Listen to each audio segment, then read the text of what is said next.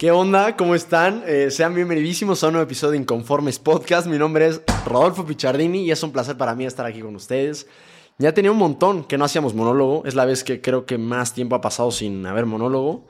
El último monólogo que hubo fue mm, el número 56. Tiene una libreta y se subió el 13 de marzo. Hace dos meses ya casi. O sea, esto va a salir justo dos meses después prácticamente de que mm, subiera el último monólogo. O sea, la verdad es que tenía mucho, mucho que no hacíamos esto. Y la neta es que lo extrañaba. Pero como les he platicado, a veces preparar monólogos que creo que valen la pena son complicados. Y justo hoy es un monólogo bien diferente, o bueno, es algo que no, no he hecho, pero que a fin de cuentas sí sin conformes para poder reflexionar sobre ideas que me parecen interesantes, que bueno, empujan a uno a crecer y en lo que hoy vamos a platicar encontré uno sin buscarlo. Siempre los domingos en mi casa tratamos de juntarnos todos y ver una película. A mí la verdad es que me encanta el cine, me encantan las películas. No soy, a ver, ningún cinéfilo, ningún gran conocedor, definitivamente, pero bueno, me gusta muchísimo. Creo que es uno de mis pasatiempos favoritos ver películas.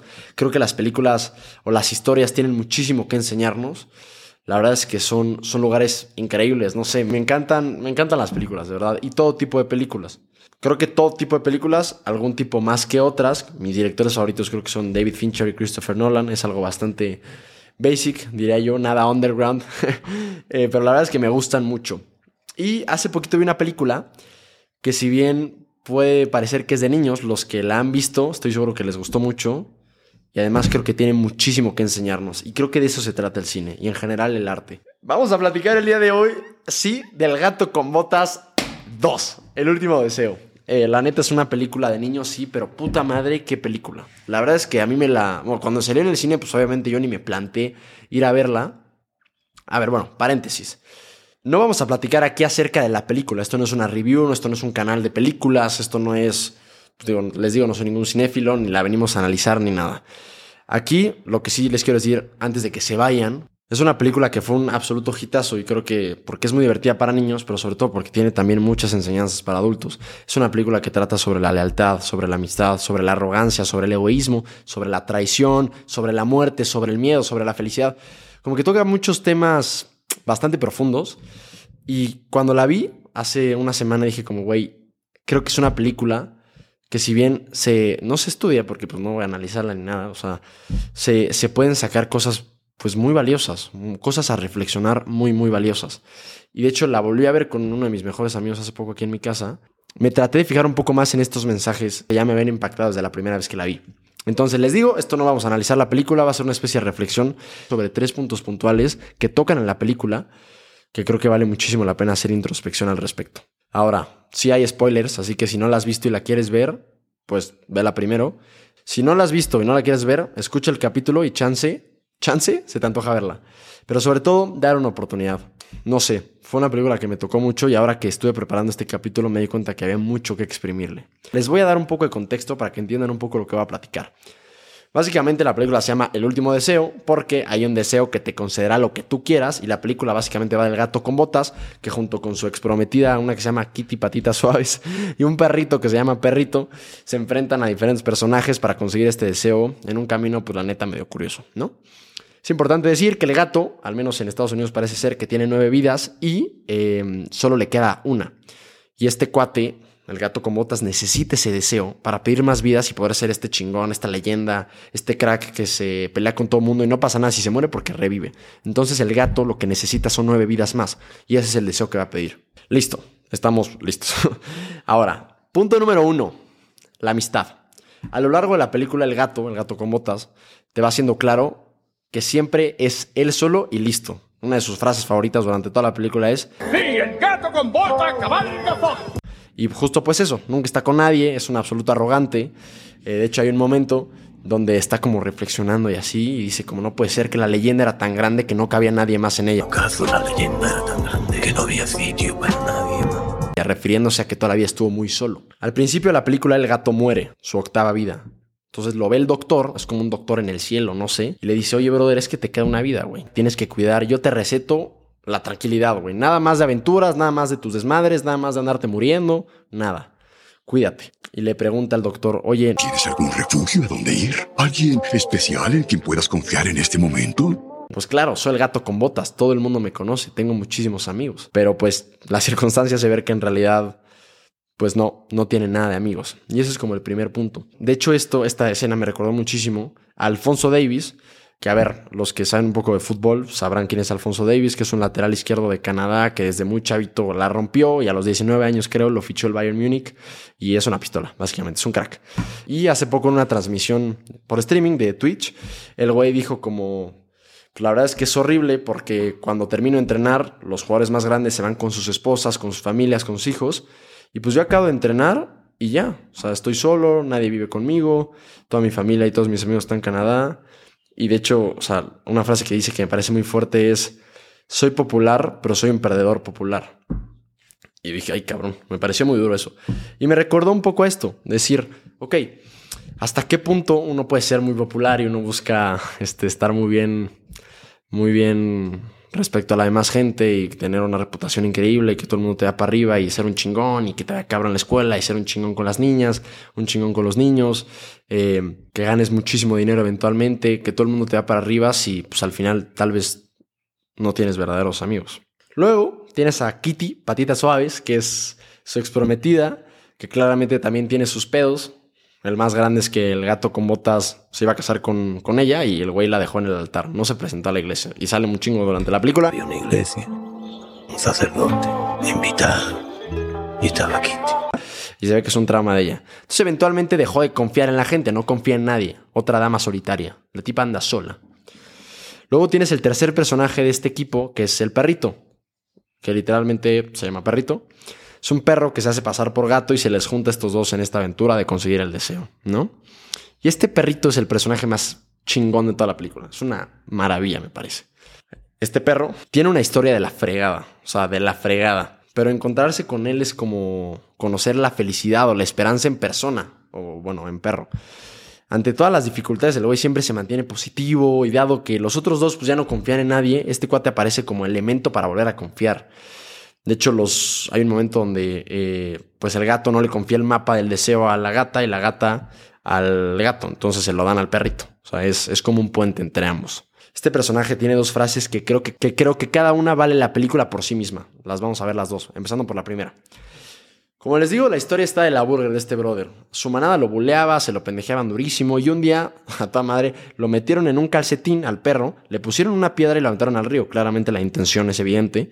Los dos gatos se quedan como de, güey, qué mal pido, cabrón, no mames, ¿cómo le decimos? El perro cuando estaba contando esto nada más se reía y Kitty le dice, oye, esta es la historia chistosa más triste que he escuchado en toda mi vida. Y el perrito les dice, pues nada, esta historia me dio un buen suéter y ahora dos muy buenos amigos claramente refiriéndose a ellos dos. No necesito nada más. La verdad es que yo, cuando escuché eso, dije como, güey, ¿qué pedo? O sea, está súper cursi, pero no sé. O sea, a veces te das cuenta que tal vez sí. Tal vez necesitas un buen suéter, un lugar donde dormir y dos buenos amigos. Creo que engloba perfectamente bien la capacidad, o no la capacidad, la importancia de la amistad. Tengo un episodio completo de la amistad, que es uno de los primeros monólogos, es el número 17, creo. Es uno de mis favoritos. Pero justo es eso, decir, el lema de mi escuela es Amicus Protectio Fortis, pero es un amigo es una fuerte protección y a fin de cuentas la amistad es, lo es absolutamente todo. Por ahí también leí, uno puede vivir sin pareja, pero no puede vivir sin amigos. No sé, me pareció que esta frase o esta circunstancia en la película, esta escena, me pareció excelente porque le dota el valor que se merece la amistad. Y el perrito lo hace excelente. Creo que muchas veces o casi siempre no necesitamos pues, la gran cosa. No ese último iPhone, no salir de pea todos los fines, no tener un chingo de lana. Pues no, tal vez necesitamos un par de buenos amigos y un lugar donde juntarnos y listo. Ahora sí, número dos. A ver, y esta primera reflexión es buena, pero creo que las siguientes dos son las más fuertes y creo que cada una podría ser un capítulo por sí misma. Número dos, perseguir el deseo.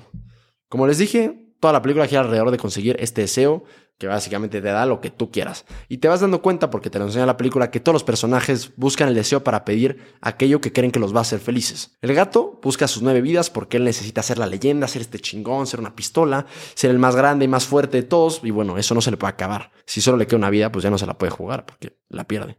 Kitty Patitas Suaves, ahí te cuenta en la película, va a pedir tener una persona en quien confiar. Eso es duro. El perrito no va a pedir nada porque el güey es feliz. Y de hecho tiene muchos elementos la película para, para reforzar esa idea y es, es, buenísimo. Luego tienes a uno de los villanos que es Jack Horner, que el güey quiere toda la magia del mundo y textualmente en la película dice, eso es lo que me va a hacer feliz. Hay una escena buenísima que el güey tiene a Pepe Grillo y le dice como, oye, a ver, platícame de tu infancia como terapeuta. Y Jack Horner le dice, nada, la verdad fue bastante fea, horrible. Tuve estabilidad, dos padres que me querían, me heredaron un negocio próspero, pero pues es algo bastante triste. Y el, y el Pepe Grillo dice como, güey, ¿qué? Jack Horner dice, pero ya sé lo que me va a hacer feliz y cuando tenga ese deseo lo voy a obtener. Y le dice Pepe Grillo, ¿qué? Y Jack Horner le dice, toda la magia del mundo para mí, para no compartirla con nadie más y conquistar el planeta. Un pedo así.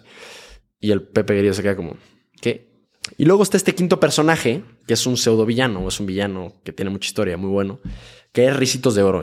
Y si conoces la historia toda la vida, básicamente es de esta niña o esta huérfana que entra a una cabaña y pues entra, o sea, prueba una sopa, está muy fría, luego prueba otra, está muy caliente, y luego prueba otra y está perfecta. Luego se va a la cuarto y hay una cama que está muy suave, otra cama que está muy dura y hay una que está perfecta. En fin.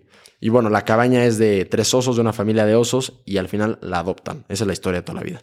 Un punto importante aquí es que el mapa le enseña a cada quien lo que trae en su corazón, y es el camino para conseguir ese deseo. Es que a la mitad del camino, cuando Ricitos tiene el mapa, se encuentran con su casa, con la casa de los osos y con, con su casa, la casa donde creció. Los osos, e incluso ella, se dan cuenta de que está toda madre la casita, están muy a gusto, y la mamá oso le dice, oye, mira, tal vez no necesitemos ningún deseo. Tal vez con esto podamos ser felices.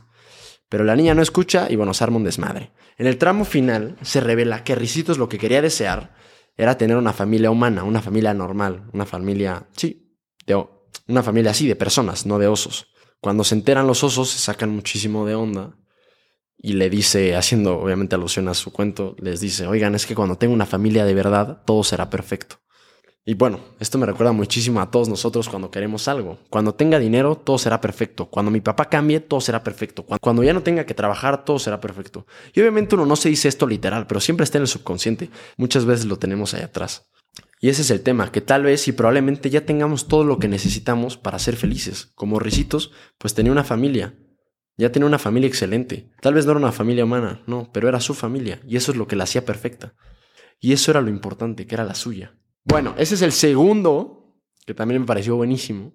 Y llegando al tercero, que es el título de este capítulo, que es enfrentarse al miedo. Es creo que el punto más importante de toda la película. Y neta, de verdad veanla, es una película buenísima, a mí me encantó. Como les dije, toda la película va alrededor de que le queda una vida a este cuate, al gato con botas, y necesita pues conseguir más.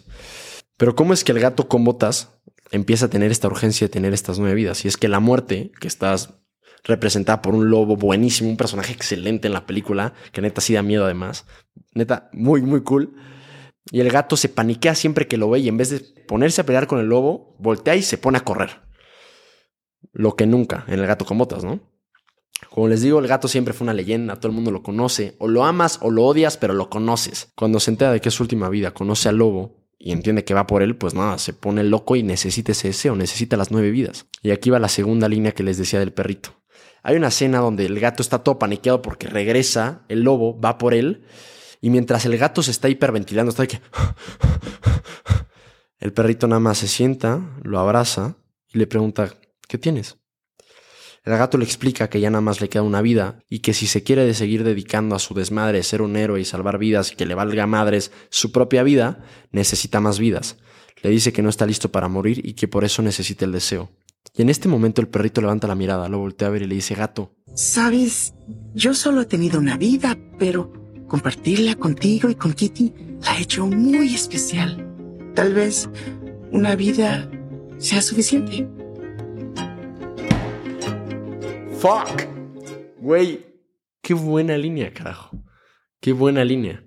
De hecho, eso fue lo primero que me hizo querer ver la película porque vi esa línea en un post en Instagram y dije como, güey, wow, qué profundo, para el gato con botas. No sé, la verdad me pareció buenísimo. Y es que el lobo, slash la muerte, tiene un argumento buenísimo para llevarse al gato. El gato lleva ocho vidas y no ha valorado de verdad ninguna, todas las ha tirado. De hecho, pasan como se muere, en una se muere pedo, en una se muere por las pesas, en una se muere apostando, en fin, o sea, como que nunca valoró sus vidas. Entonces la muerte dice, güey, si vas a volver a malgastarla, mejor vengo por ti, te mato, listo, ya está. ¿Para qué la quieres si no la vas a valorar? Entonces toda la película es el gato corriendo de la muerte, evitándola, activamente no queriéndola enfrentar. escapándose. Y creo que aquí hay una reflexión buenísima sobre nuestros miedos y sobre nuestras inseguridades. ¿Cuántas veces cuando se presenta un miedo, cuando surge alguna inseguridad a la luz, cuántas veces corremos y la evitamos en vez de pararnos a enfrentarla? O sea, genuinamente, ¿cuántas veces? ¿Cuántas veces nos escondemos? Mientras veía esto, no puedo evitar pensar en todo lo que siempre dejo para después, en todo lo que siempre, en todo lo que nunca quiero enfrentar, en todo lo que me da miedo voltear a ver, en, todo lo que, pues de verdad, siempre estoy escapando. Y todos tenemos ese algo de lo que siempre nos queremos escapar, de lo que siempre nos escondemos. Y es duro, porque tú lo ves en una película de niños y dices, carajo, es que tienes razón. Y por eso las historias valen tanto y por eso las películas valen tanto, porque uno se puede sentir identificado incluso con el gato con botas. No les voy a espolear el final, porque de verdad ilustra súper bien lo que es dejar de tener ese miedo. Que claramente la respuesta no es correr, porque al final siempre te va a alcanzar, siempre lo vas a tener en la espalda, incluso siempre va a estar un paso adelante de ti, en tu cabeza. Es enfrentarlo, es voltearlo a ver a la cara y preguntarle cuál es su pedo. Es sentirlo, es hacerte uno con él, es pelear con él, es enfrentarte a él. Es decir lo que piensas, es buscar lo que quieres y es serte fiel. Eso es enfrentar los miedos. Y eso es duro porque pues a fin de cuentas aceptas la responsabilidad. Está bien cabrón enfrentarnos a nuestros miedos, a nuestras inseguridades. Pero como nuestro querido gato, es la única manera de vencerlos, de que desaparezcan. Así que nada, la verdad es que la película me pareció buenísima, me pareció increíble, además de que la animación está poca madre, o sea, la historia es buenísima, te ríes un buen, la música es excelente, eh, no sé, no quería dejar pasar la oportunidad de reflexionarlo porque además es, pues no sé, para eso hice este podcast al final, justamente para decir, oye, ¿sabes qué? Aquí hay algo que creo que vale la pena reflexionarlo y traerlo a la mesa. Quería compartir cosas que me hicieran eco en la cabeza y en el corazón y bueno, esta es una de ellas. Así que muchísimas gracias por escuchar. Pero antes de irnos, quiero platicarles acerca de... Así que nada, pero antes de irnos, antes de irnos, hace poquitos episodios vino el fundador de Collective Academy, Pato Ichara. Si lo escuchaste, sabes bien de lo que te hablo y si no, básicamente Collective es la neo universidad de negocios que está neta revolucionando el aprendizaje para líderes en Latinoamérica. Yo tuve la oportunidad de formar parte de un programa de Collective durante seis meses y de verdad ha sido la mejor experiencia académica que he tenido en mi vida. Teníamos clases como Personal Finance, Introduction to Computer Science, Design Thinking, modelos mentales, Storytelling, Wellness, Entrepreneurship, Learning How to Learn, Introduction to Philosophy, en fin, teníamos, teníamos unas materias fascinantes y sobre todo si eres una persona con ambición, con ganas de asumir esta responsabilidad que es sacar adelante a Latinoamérica en el mundo de los negocios y revolucionar las organizaciones de la que eres parte, pues creo que Collective de verdad tiene algo para ti. Porque bueno, creo que siempre he sido una persona bastante ambiciosa y con ganas de verdad los lugares donde me toca trabajar, donde me toca colaborar con, con las personas que me toca hacerlo y Collective ha sido una parte fundamental. Si no tuviste oportunidad de escuchar el episodio 55 con Pato Bichara, vas a entender mucho mejor de lo que estoy hablando. Pero hoy me gustaría platicarte tantito sobre eso. También quiero decirte que en las notas de este episodio vas a encontrar un link donde te puedes registrar y podrás tener un poco más de información sobre Collective. Cuenta con que no te va a llegar spam, eh, no va a haber ofertas por todos lados. De hecho, solo tienen un newsletter que es buenísimo que hablan de tecnología, de negocios. De hecho, si sigues su cuenta, que es arroba Collective Academy, es una locura lo que vas a aprender ahí. Y te vas a dar cuenta de todo lo que queda por aprender, que de hecho fue lo que más me enseñó Collective. Su programa estrella, no, te voy a platicar mucho, pero es el MBT, el Master in Business and Technology. Y bueno, en realidad yo siempre quise estudiar eso como carrera, no me dejaron. Pero bueno, no te cuento más. Te dejo el link aquí abajo para que te registres y obtengas un poquito más de información sobre Collective. Y nada,